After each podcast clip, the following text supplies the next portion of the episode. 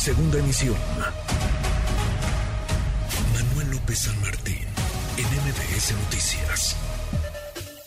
Gibran Ramírez Reyes, en MBS Noticias. Gibran, querido Gibran, como cada semana, ¿cómo estás?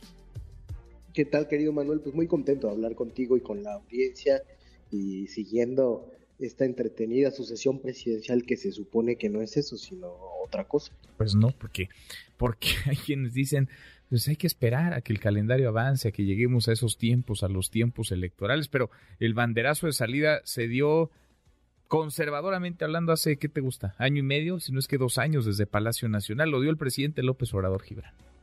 Así es, hace un año y medio empezó el presidente López Obrador una fuga hacia adelante sobre todo para contrarrestar los efectos que pues le pareció que había tenido la elección intermedia. Fue a raíz de eso que empezó a hablar de este tema, que se empezó a hacer campaña más abiertamente. Claudia empezó un poco antes, cuando empezó a volver guinda la imagen del gobierno de la Ciudad de México, algo que por cierto siempre criticó López Obrador y el López Obradorismo que hacían los gobiernos de otros partidos. Pues entonces ya vamos a más de la mitad de esta contienda que según algunos todavía no empieza. Y vamos en una ruta directa de colisión del partido en el poder y las autoridades electorales. La verdad es que si las autoridades electorales hicieran caso a la ley al pie de la letra, si el INE utilizara la facultad que tiene para dar fe pública de los actos políticos, para registrar toda la campaña anticipada realizada de manera abierta, aunque negada, de Claudia Sheinbaum, esa candidatura estaría ya enterrada.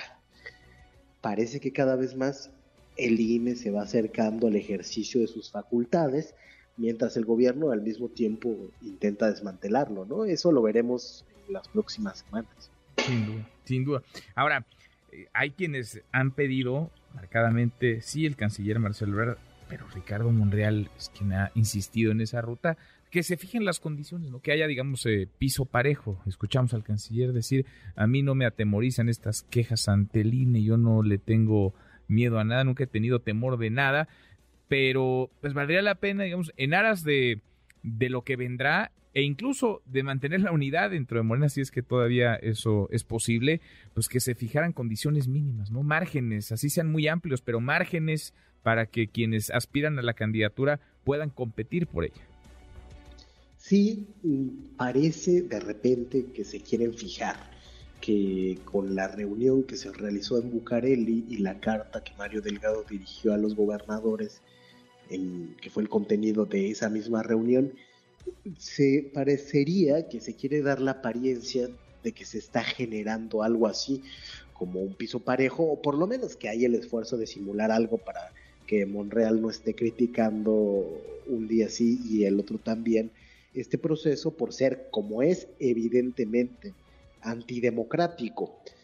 Pero esos intentos duran muy poco. Yo la verdad creo que carecen de autenticidad que no hay una vocación democrática en su realización, que lo que hay apenas es el intento de retrasar lo más que se pueda o de impedir los daños de una ruptura. Están administrando la inconformidad hacia adentro y hacia afuera pues es un poco más cínica la cosa. Se niega lo que todos vemos eh, en nuestra mesa de debate de los lunes. Ricardo Peralta negó que el secretario de gobernación estuviera haciendo política partidista, cuando eh, lo que el INE pues no sanciona, pero sí respecto de lo que dicta medidas cautelares, es precisamente del contenido político de esa reunión que se llevó a cabo en Bucareli, aunque han elegido solamente señalar a Mario Delgado y no a Dan Augusto ni a ninguno de los gobernadores. Pues sí, pues sí. Oye, Gibran, a ver, déjame preguntar, tú con bien a Morena, aunque ya tienes pues un pie, si no es que pie y medio o los dos afuera, ¿se puede todavía mantener la, la unidad? ¿Se puede mantener todavía la cohesión entre los cuatro que siguen allá adentro, unos más adentro que otros, buscando la candidatura? No se puede. En lo local ya es muy difícil en la mayor parte de los estados eh, que convivan todos los grupos afiliados al partido en un solo espacio. En, la misma mesa del lunes poníamos de ejemplo el caso de Tabasco que se partió a la mitad. En Coahuila estamos más o menos igual en este momento. Y hay otros espacios que he visto, como Sinaloa también, con, con sus divisiones menores, porque ahí el gobernador ha tenido mayor oficio. Pero eso no tiene vuelta atrás. Te recuerdo que en el último congreso de Morena, abuchearon de manera muy sonora al secretario de gobernación, mm. al que el presidente ha dicho que es su hermano. Y em, cada vez más entre los grupos políticos se está sembrando ese distanciamiento entre el grupo que apoya a Claudia Sheinbaum y quienes piensan que el plan B es Adán Augusto y ahora están militando con él. Ahora en los grupos de WhatsApp, en los grupos de Facebook, en los que circulan teorías de la conspiración, ya los partidarios de Claudia Sheinbaum están señalando incluso al secretario de Gobernación de estar detrás de el inexistente sabotaje al metro de la Ciudad de México. A ese grado está llegando la división. Manuel, ¿tú crees que de eso se pueda volver para ir a una campaña unida, yo creo que va a ser muy complicado. Pues sí, pues sí, se antoja, se antoja difícil. En fin, lo iremos viendo que entretenido estará. Abrazo grande, gracias Gibran. Un abrazo querido Manuel, hasta pronto. Hasta muy pronto.